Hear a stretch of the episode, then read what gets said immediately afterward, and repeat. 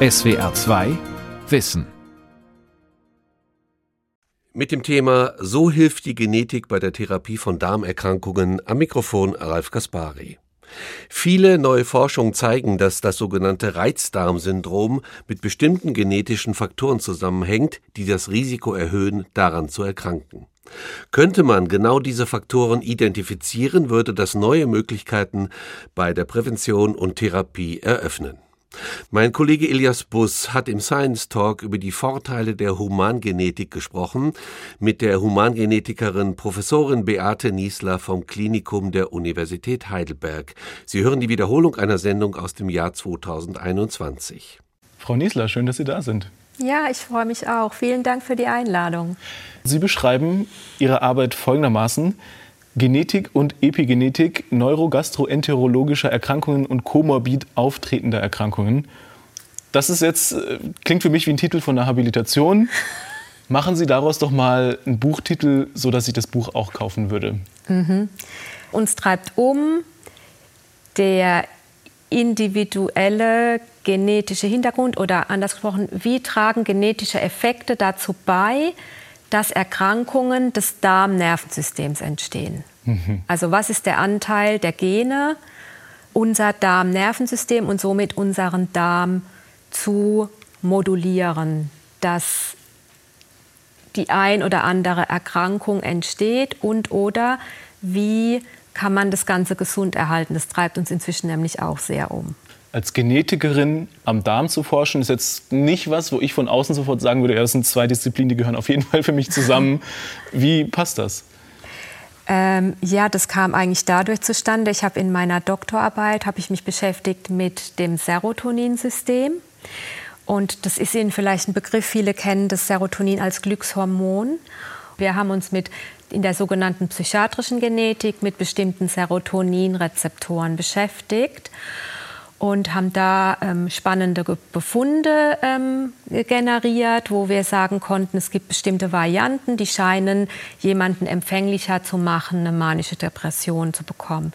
Dann haben wir uns das System näher vorgenommen und es war gerade so die Umbruchsphase, wo das Humangenom dann sequenziert war. Man konnte auf diese Sequenzen zugreifen und siehe da, uns ist es gelungen, drei neu, neue dieser Gene aufzufinden. Wir sagen in der Humangenetik, wir haben die kloniert, was natürlich, das klingt so ein bisschen spooky, cool. das, das, klingt super cool, aber letzten Endes haben wir die dingfest gemacht. Also es ist schon so eine detektivische Arbeit. Man schaut, wo ist denn was, was sieht dem ähnlich? Dann haben wir die gefunden und die, die wir ursprünglich untersucht haben, waren äh, scheinbar jetzt von dem, was wir im Nachhinein wissen, evolutionsbiologisch ähm, später entstanden und diese ursprünglichen hatten wir dann dingfest gemacht und zwei von denen waren auf den Darm beschränkt in ihrer Expression, wie wir sagen. Also wir schauen uns dann an, wenn wir ein Gen gefunden haben, in welchen Geweben spielt es dann eine Rolle. Und dann haben wir uns damals gedacht, Mensch, auf den Darm beschränkt, was könnte das denn bedeuten? Und zu der Zeit äh, kam dann ein Medikament auf den Markt in den USA, was genau diese Rezeptoren ansteuert. Und dann dachte ich, na ja, vielleicht sind es dann also diese Rezeptorfamilie, die nennt man 5-HT3-Rezeptoren, das sind Serotonin-Typ-3-Rezeptoren, die spielen in unterschiedlichen Geweben eine Rolle. Man wusste, dass da ähm, Rezeptoren liegen, die ansprechbar sind auf bestimmte Medikamente sozusagen. Jetzt war da das Medikament, was bei Reizdarmsyndrom sehr gut wirkte und wir hatten diese, diese neuen Gene gefunden und haben dann gesagt, da könnte man doch jetzt mal nachschauen, ob wir da irgendwelche Varianten korrelieren können. Und dann gesagt, getan. Ich habe dann mal geschaut, gibt es denn bislang genetische Studien zum Reizdarmsyndrom? Und damals gab es nur drei Veröffentlichungen zum Thema und zwei davon ähm, haben besagt, dass scheinbar eine entsprechende genetische Rolle vorhanden ist beim Reizdarm. Und dann habe ich mir als junge Postdoc damals gedacht, Mensch, das ist super, da forscht keiner genetisch dran, das ist deine Chance, deine eigene Forschungsrichtung aufzubauen. Das heißt, es war schon so ein bisschen die Motivation zu sagen, jetzt hier, das ist mein Claim, genau. hier ist freies Land und da bin ich jetzt. Da bin ich jetzt, genau. Dann war ich da und dann ähm, ging es erst mal los zu versuchen, Gleichgesinnte zu finden, die ich dann motivieren konnte, mit mir zusammenzuarbeiten. In Heidelberg gab es damals niemanden, der an Reizdarm gearbeitet hat. Und ähm, so habe ich dann gezielt Kolleginnen und Kollegen angeschrieben, die auch ein Interesse am Serotoninsystem hatten und die mit Reizdarm gearbeitet haben. Und habe dann langsam so mein Netzwerk aufgebaut. Also ich kam ja aus der Genetik. Als Humangenetikerin musste ich mich dann zuerst mal im Serotoninfeld etablieren und musste Kollegen in der Gastroenterologie und wie ich dann über die Jahre gelernt habe, der Fachrichtung Neurogastroenterologie, weil das die Fachrichtung ist, die äh, Reizdarmpatienten optimal betreuen kann. Mhm in diese Richtung habe ich dann mein Netzwerk aufgebaut über die Jahre und ähm, habe eben über die Jahre erst realisiert, wie komplex das Ganze ist. Also ich bin da schon ziemlich blauäugig reingesprungen und mir war in keinster Weise bewusst, dass das Ganze so kompliziert ist. Also mir war schon klar, das muss eine komplexe Erkrankung sein, wo viele Varianten eine Rolle spielen wo eine gewisse Umwelt prädisponierend sein muss. Und dann kam in den 2010er, 2011er Jahren kam dann noch ein weiterer Faktor hinzu, das Mikrobiom. Mhm. Also das, was die Darmbakterien. Darm ah, ja. mhm. Genau. Und ich habe dann eben auch ähm, auf dieser Reise gelernt, was für eine tragende Rolle dabei unser Darmnervensystem hat, unser zweites Gehirn. Ich hatte davor davon noch nie was gehört. Und ich habe über die Jahre gelernt, dass das ganz essentielle Funktionen hat. Dass es, zum Beispiel? Dass es zum, zum einen reguliert, Sie müssen sich vorstellen, das ist wie so ein Netzstrumpf. Das zieht sich quasi vom obersten ähm, Gastrointestinal, von der Speiseröhre ja. bis runter ähm, zum Anus, wo dann quasi der Darm endet, findet man zwei netzstrumpfartige Strukturen. Das, der eine Netzstrumpf sozusagen liegt in der Darmmuskulatur, der steuert die Darmperistaltik, die Darmbewegung. Mhm. Und ein zweiter Netzstrumpf liegt ähm, zwischen dem Darmepithel, also das sind unsere Darmzotten, die Darmoberfläche, die quasi, wo quasi der Stuhl entlang geht oder mhm. alles, was an Darminhalt da ist, je nachdem, wo wir uns befinden, ist ja. es ja noch nicht richtig eingedickter Stuhl. Und darunter befindet sich ähm, unter der Mucosa, in der Submucosa, der submukosale Plexus, der Sekretionsvorgänge steuert. Submukosal heißt? Submukosal unter dem Darmepithel, unter der Darmschleimhaut ah, liegend. Okay. Mhm. Genau. Und da in der Nähe liegt auch unser größtes ähm, äh, Immunsystem im Körper. In der sogenannten Lamina propria nennt sich diese, diese Gewebestufe, also quasi su zwischen Submucosa und ganz grob und der Muskulatur. Und das Darmnervensystem steuert jetzt nicht nur die Darmtätigkeit und Darmfunktion an sich, sondern hat auch eine direkt, einen direkten Einfluss auf das Immunsystem und auf die Darmbarriere also auf das Epithel. Das Epithel grenzt uns nach außen ab. Das heißt, wenn das Epithel bricht, haben Sie vielleicht schon mal gehört, Leaky Gut entsteht. Also das ist ähm, eine Darmbarrierefunktionsstörung. Es kommt zu einem durchlässigen Darm und dann können entweder Viren oder Bakterien oder Nahrungsbestandteile in mhm. tiefere Schichten vordringen. Das Immunsystem schießt über die, ähm, das Nervensystem kann sich kann so schlimm sein, dass sich das mit entzündet. Also weil der Darm reißt quasi auf, wenn man sich das so Aufreißen ist vielleicht ein bisschen übertrieben. Das sind kleine, sind quasi sowas wie, wie kleine Öffnungen, so, okay. dass der durchlässig wird. Mhm. Also der bekommt jetzt keine Löcher. Das wird so ein bisschen durchlässig mhm. und dann können Sie sich vorstellen, wie so ein Sieb, was so ein bisschen größere Löcher mhm. vielleicht bekommt. Das Darmnervensystem wiederum steht ja in direkter Verbindung mit unserem Nervensystem im Gehirn über die sogenannte Darm-Hirn-Achse, findet permanent ein Austausch statt. Ähm, mhm. Und das Interessante dabei ist, ist, dass 90 Prozent der Kommunikation von unten nach oben geht und nur 10 Prozent von oben nach unten. Und was tauschen die aus? Die tauschen, die tauschen im Endeffekt Informationen aus. Wie geht es mir da unten? Ist hier alles in Ordnung? Ähm, Im Endeffekt, was wir seit neuestem wissen, äh, unsere Darmbakterien, die Mikrobiota, sondern bestimmte Mediatoren ab. Also wenn es den Mikrobiota nicht gut geht, dann können die dafür sorgen, dass eben auch der Darm nicht wirklich gesund ist, dass dann eben auch so ein Leaky Gut entstehen kann, dass das Immunsystem überschießt, dass sogenannte Immun, also Immunbotenstoffe, Zytokine frei werden, bestimmte Hormone können ausgeschüttet werden, Mediatoren im weitesten Sinne, wie wir das nennen, die ähm, entweder dann das Nervensystem direkt beeinflussen, dass ähm, viel mehr von unten nach oben gemeldet wird, was dann vom Gehirn verarbeitet wird. Und das scheint was zu sein, was beispielsweise beim Reizdarm gestört zu sein scheint, weil Reizdarmpatienten äh, eine, eine erhöhte Schmerzempfindung haben. Also die nehmen viel mehr wahr, was im Bauch passiert, mhm. was normalerweise bei einem Gesunden gar nicht wahrnehmbar ist. Was genau, ich hoffe, ich bin nämlich nicht betroffen, ist ein Reizdarmsyndrom? Also man definiert es so, dass man mehr als drei Monate, also eine bestimmte Zeitspanne, muss man Darmprobleme gehabt haben, die sich entweder äußern als Diarrhoe, also als Durchfall oder als Verstopfung oder als eine Mischform, mal das eine, mal das andere, was immer einhergeht mit Schmerz. Bauchschmerzen in Kombination entweder mit Durchfall oder Verstopfung.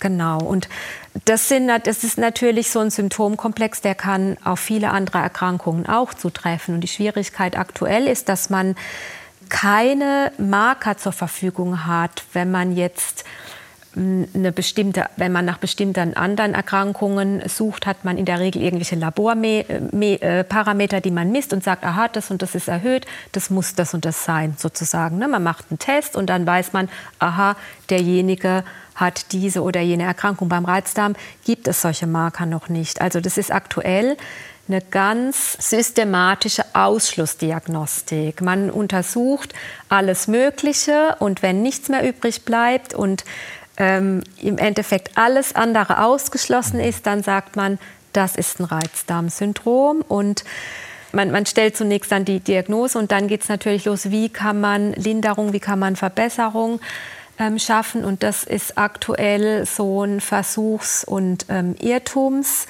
Algorithmus sozusagen. Mhm. Also Trial and Error Richtig. versuchen und gucken, ob es gewirkt hat. Genau, mhm. genau. Und ähm, es gibt bestimmte Mittel, die den Patienten, bestimmten Patienten helfen, aber man weiß aktuell noch nicht, wem hilft tatsächlich was. Und das bedeutet, man muss eins nach dem anderen austesten. Und jetzt haben wir in jüngsten Arbeiten, also wir und auch andere, innerhalb der letzten zehn Jahre kamen da die Hauptbefunde zustande, ja zehn, 15 Jahre, dass wir inzwischen wissen, es gibt bestimmte Varianten, beispielsweise im Serotonergensystem. Ich komme zurück, was wir ursprünglich mhm. gefunden hatten. Und das Glückshormon?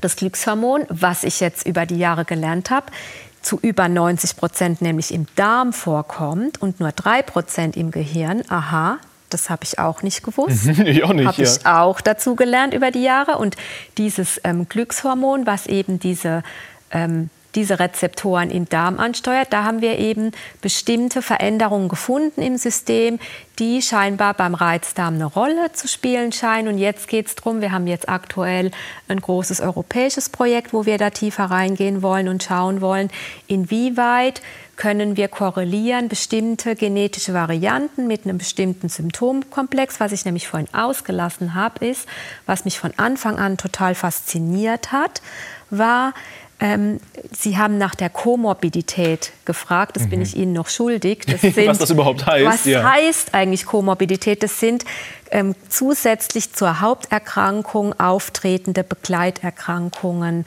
Was da beim Reizdarm wirklich ins Auge springt, ist, dass viele Patienten entweder auch eine Depression haben, eine Angststörung oder andere ähm, Schmerzerkrankungen. Ich hatte ja vorhin davon gesprochen, die haben immer Bauchschmerzen. Mhm. Äh, und oftmals haben die auch mit Migräne zu tun. Dann gibt es eine Erkrankung, die nennt sich Fibromyalgie. Das ist im weitesten Sinne ein, ein muskulärer Schmerz Das tritt häufig Also wie ein, vergesellschaftet wie ein auf. schlimmer Muskelkater oder wie muss ich mir das vorstellen? Ach, das sind sogenannte Tender Points. Da tun bestimmte, bestimmte Punkte Schmerzen sehr stark. Und ähm, das tritt oft vergesellschaftet mit dem Reizdarm auf. Und ja, und wir sind jetzt dabei zu schauen, welche genetischen Muster finden wir bei welchen Kombinationen von Symptomen. Und ähm, was wir natürlich auch bestrebt sind herauszufinden, ist, äh, wenn wir jetzt bestimmte genetische Muster beispielsweise finden, sind es die Patienten, die zum Beispiel auf dieses Medikament ansprechen, was im Serotonin-Pathway eingreift. Es gibt verschiedene Medikamente, die kennen wir, die helfen den Patienten. Und wenn wir das jetzt korrelieren könnten, wäre das natürlich ziemlich cool, weil dann müssten wir nicht mehr über Versuch gehen, sondern könnten gleich sagen, Sie haben die und die, die dieses und jenes Make-up Make-up im Sinne von? Zusammensetzung, Ah ja, also diese, diese und äh, jene Zusammensetzung an, an, an äh, Genvarianten. Mhm. Und äh, wenn wir ihnen dieses Medikament geben, ist die Wahrscheinlichkeit relativ hoch, dass es anspricht. Und in, im Idealfall ähm, ja, tut es das dann auch. Also das, das ist jetzt so das Spannende, wo wir gerade bestrebt sind, einen Zusammenhang herzustellen. Wir wissen auch, dass andere, äh, es gibt noch andere Medikamente, die, die eine Rolle spielen. Es gibt auch, was auch sehr erfolgreich eingesetzt wird, sind Naturstoffe, Pfefferminzöl zum Beispiel, Ingwer.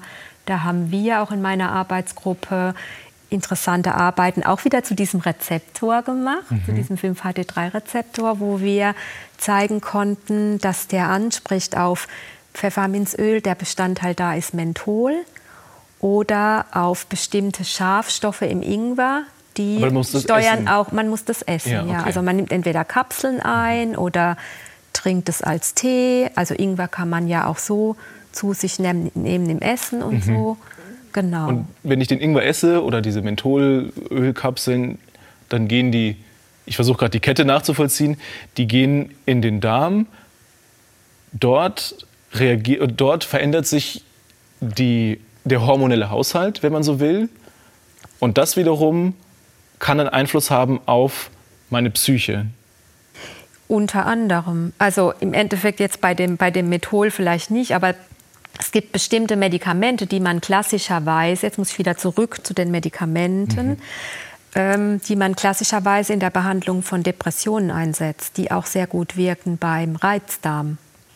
Also Serotonin-Wiederaufnahmehämmer, die dafür sorgen, dass die Serotoninspiegel höher gehalten werden. Von denen weiß man, dass die bei manchen Patienten zu einer Symptomlinderung führen. Man weiß aber noch nicht, im Vorhinein weiß man nicht, wem das hilft. Ja? Und ähm, es gibt auch, was wir auch inzwischen wissen, ist, dass ähm, unsere Darmbakterien bestimmte Stoffe absondern, die dafür sorgen, dass, ähm, dass es unserer Psyche besser geht. Also es gibt bestimmte, es gibt eine bestimmte Studie beispielsweise, das hat ein Kollege von der UCLA, also von, von der University of California in Los Angeles durchgeführt, wo man ähm, zwei Gruppen von Frauen ein bestimmtes Joghurt gegeben hat. Die einen haben einen Joghurt bekommen mit guten Bakterien Ah, diese- sozusagen, diese pro- probiotischen, probiotischen ja, Stoffe. Okay, die kennt man aus der Werbung. Und die anderen haben eben einen Joghurt bekommen, wo das nicht drin war. Und dann hat man die bestimmte Fragebögen ausfüllen lassen, um zu erheben, wie es ihnen denn so psychisch geht, wie sind sie denn so drauf.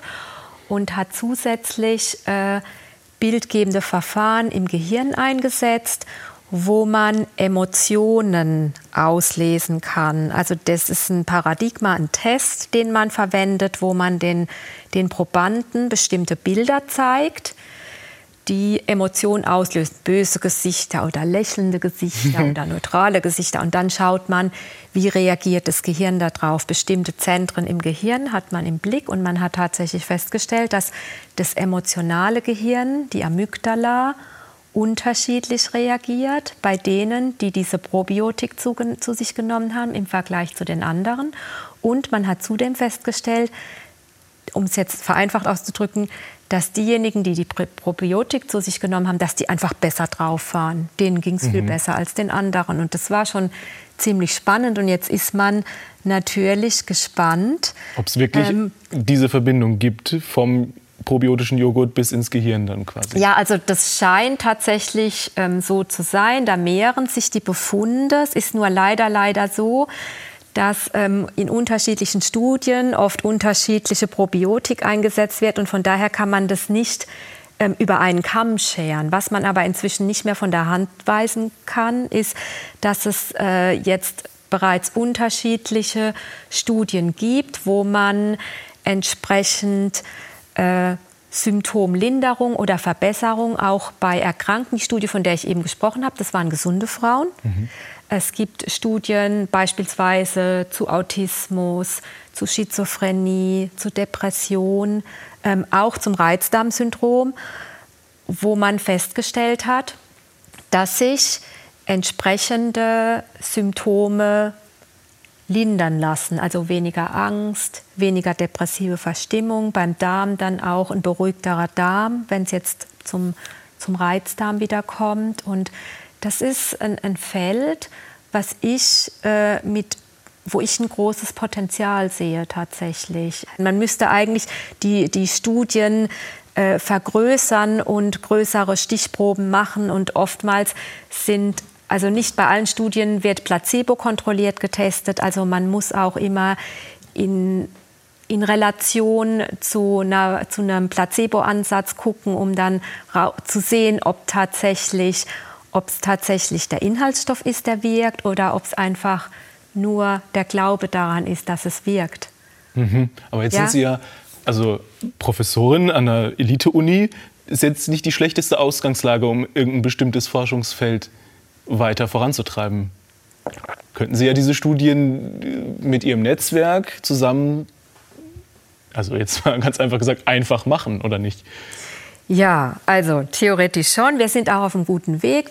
Und wir haben jetzt auch einen Zuschlag bekommen im Rahmen der Tierversuchs, des Tierversuchsersatznetzwerks ähm, Baden-Württemberg, vom Land Baden-Württemberg jetzt Geld, um unsere Darmforschung in Heidelberg voranzutreiben. Und da bauen wir aktuell das Zentrum für Darmgesundheit auf. Ich habe den Titel Darmgesundheit bewusst gewählt, weil ich ein Fan davon bin. Also mein Traum ist in Zukunft, ähm, wenn wir die Veranlagungen besser kennen, frühzeitig gegenzusteuern, damit es gar nicht erst zur Erkrankung kommt. Ich habe eine sehr motivierte ähm, Mitarbeiterin in meinem Team, die Frau Dr. Schmidegger, die vor einigen Jahren zu mir gestoßen ist, die eben solche äh, Darmmodelle etabliert hat, wo wir Mini-Darmnervensysteme in der Zellkulturschale mhm. nachbauen und die dann untersuchen. Eben haben Sie ganz kurz gesagt, wie man seinem Darm was Gutes tun kann. Was würden Sie sagen, sind die Top 3 Dinge, wie ich meinem Darm was Gutes tun kann? Zum einen eine gesunde Ernährung, kein Junkfood. Also, also das Fett ist das schlimmste Fett, also prozessiertes Essen, Junkfood im Sinne von zu fettig, zu salzig. Dann auch Essen aus, es ist ja so schön, heutzutage gibt es ja dieses Convenient Food, Deckel auf, heiß Wasser rein und ne, oder Mikrowellen essen und so. Es gibt ja wirklich Menschen, die sich davon ernähren, aber es ist eigentlich nicht gut für den Darm. Also am besten ähm, so wenig prozessiert wie möglich, frisches Essen, ähm, am besten Bio, wenn es irgend geht, weil wir nehmen auch viele Substanzen zu uns, die auch unserem, unserem Darmnervensystem nicht zuträglich sind. Also auch Spritzmittel zum Beispiel, Insektizide. Da gibt es ja inzwischen auch ganz spannende Befunde, dass man weiß, dass zum Beispiel Menschen, die im Laufe ihres Lebens viel mit solchen Stoffen zu tun haben, also Landwirte zum Beispiel, dass die oft eine, also eine höhere Wahrscheinlichkeit haben, neurodegenerative Erkrankungen zu entwickeln, wie zum Beispiel Parkinson oder Alzheimer-Erkrankung, um ein paar Beispiele zu nennen. Und da gibt es inzwischen ähm, spannende Studien, jetzt überwiegend aus den USA. Da wird das ganze Jahr noch sehr viel intensiver betrieben als bei uns. Man weiß, dass bei neurodegenerativen Erkrankungen oft schon viele Jahre, im Schnitt 20 Jahre bevor man die Symptome neuronal im Gehirn sieht oder bei, bei Parkinson beispielsweise diese neuronalen Symptome, die bekommen einen Tremor, das Zittern mhm. in der Hand oder dann auch diese Gangstörungen, die die Menschen haben, dass man das tatsächlich 20 Jahre vorher haben die Menschen schon oft Probleme mit dem Darm. Und jetzt hat man geschaut und hat festgestellt, dass man im Darm ähnliche Effekte sieht wie im Gehirn. Ah, das habe ich vorhin vergessen zu sagen. Unser Darmnervensystem ist im Prinzip von der Ausstattung her ähnlich aufgesetzt wie das Nervensystem im Gehirn. Mhm. Natürlich hat es eine andere Struktur und es hat auch nicht ähm, solche Areale, wie unser Gehirn ist ja schon hochkomplex, aber am Ende des Tages sind, es werden die gleichen Botenstoffe verwendet, es sind ähm, ähnliche, also das neurochemische, die neurochemische Kodierung, also ähnliche Neurone sind vorhanden und man hat festgestellt, dass man eben auch entsprechende Plaques, die man im Gehirn sieht, auch im Darm sehen kann. Und wir haben mit Kollegen ähm, der Hochschule Kaiserslautern zwei Brücken mit dem Professor Schäfer eine ganz spannende ähm, Analyse gemacht. Da hat man eine bestimmte, ein bestimmtes Tiermodell zu Parkinson untersucht und hat äh, die Tiere im, Kla im klassischen Sinne ähm, untersucht auf die motorischen Störungen. Man hat junge Tiere im, Verha äh, im Verhältnis zu älteren Tieren. Also die, die Jungen waren äh, zwei bis drei Wochen alt und die Älteren dann mehrere Wochen schon alt. Und man hat die, was man dann macht, ist ein sogenannter Catwalk-Essay, wo man die Tiere auf so einem Laufsteg laufen lässt mhm. und dann aufzeichnet, wie die Tatzen aufsetzen. Und anhand des Gangmusters kann man sagen, ob die eine motorische Störung haben oder nicht. Und man hat bei den ganz jungen Tieren keine Gangveränderungen festgestellt und bei den Älteren dann diese typische Gangstörung, die man quasi als Korrelat dann auch nimmt, was man dann im übertragenen Sinne auch bei der humanen, also beim Menschen, beim Parkinson-Patienten mhm. sieht. Dann hat man sich die Darmtätigkeit angeschaut und hat bei diesen präsymptomatischen, also präsymptomatisch im Sinne von Parkinson-Anzeichen, hat man entsprechende Veränderungen im Darm schon gesehen, wo man die, die Gangart noch nicht gesehen hat, wenn man, die, wenn man quasi die klassischen motorischen Anzeichen untersucht. Was jetzt darauf hinweist, dass man unter Umständen schon früh im Darm entsprechende Funktionsstörungen, also wenn Funktionsstörungen da sind und man weiß, in der Familie kommt was gehäuft vor oder jemand hat ein bestimmtes Risiko, sollte man in den Darm durchaus mal reinschauen, weil was man dann nämlich auch gesehen hat, ist auch schon in diesem frühen Stadium entsprechende Ablagerungen. Im sogenannte Gehirn? im Darmgehirn. Ah, mhm. Im enterischen Nervensystem. Im zweiten Gehirn sozusagen. Im zweiten Gehirn ja. hat man das auch bei den frühen Tieren schon sehen können. Was bedeutet, wenn man frühzeitig schauen würde, könnte man unter Umständen schon früh ähm, entsprechende Symptome im Darm dingfest machen und überlegen sich mal, man könnte 20 Jahre früher gegensteuern. Man ist halt eben noch ganz am Anfang, aber das ist so ein großes Potenzial, was man da hat. Das sollte man nicht verschenken. Und das ist so was, was wir eben auch in unserem Darmgesundheitszentrum, was wir jetzt wirklich uns auf die Fahnen geschrieben haben, weiter voranzutreiben, angehen wollen. Weil genau so was können wir nämlich mit unseren Minidärmen in der Zellkultur auch anschauen. Wir könnten da beispielsweise Insektizide draufhauen, Pestizide draufhauen und mal gucken, was passiert denn. Sie haben jetzt wirklich äh, die, vom, vom Darm geschwärmt, würde ich jetzt mal sagen. Sind Sie in Ihrem Traumberuf angekommen? Ja, ich würde ich würd schon sagen. Also im Endeffekt hat sich das über die Jahre schon so in die Richtung entwickelt. Ich würde sehr viel, also ich, ich im Prinzip Traumberuf ja. Und ähm, dadurch, dass ich eben jetzt die Möglichkeit habe, dieses Darmzentrum aufzubauen, erhoffe ich mir natürlich noch viele andere Disziplinen damit reinzuholen, weil ähm, was so ein bisschen noch fehlt, ist die Art und Weise reinzubringen, wie man eben diese Patienten behandelt und das eben so als, als Blaupause, als, als Beispiel dann nach, nach außen zu transportieren. Das ist das, was ich gerne noch schaffen wollen würde. Im Moment bauen wir eben dieses ähm, Forschungszentrum auf, aber es wäre natürlich großartig, wenn man ein Zentrum hat, wo man nicht nur die Forschung betreibt, sondern wo man eben auch diese Menschen behandelt. Frau Niesler, vielen Dank. Sehr gerne. Vielen Dank für das nette Gespräch. Das war der Science Talk heute mit dem Thema So hilft die Genetik bei der Therapie von Darmerkrankungen. Mein Kollege Elias Bus hat mit der Humangenetikerin Beate Niesler aus Heidelberg gesprochen. Sie hörten die Wiederholung einer Sendung aus dem Jahr 2021. Sie können diese Sendung nachhören. Infos dazu finden Sie auf unserer Homepage www.swr2.de-wissen und Sie können sich diese Sendung auch ansehen. Infos dazu finden Sie in der ARD Mediathek unter der Rubrik Science Talk.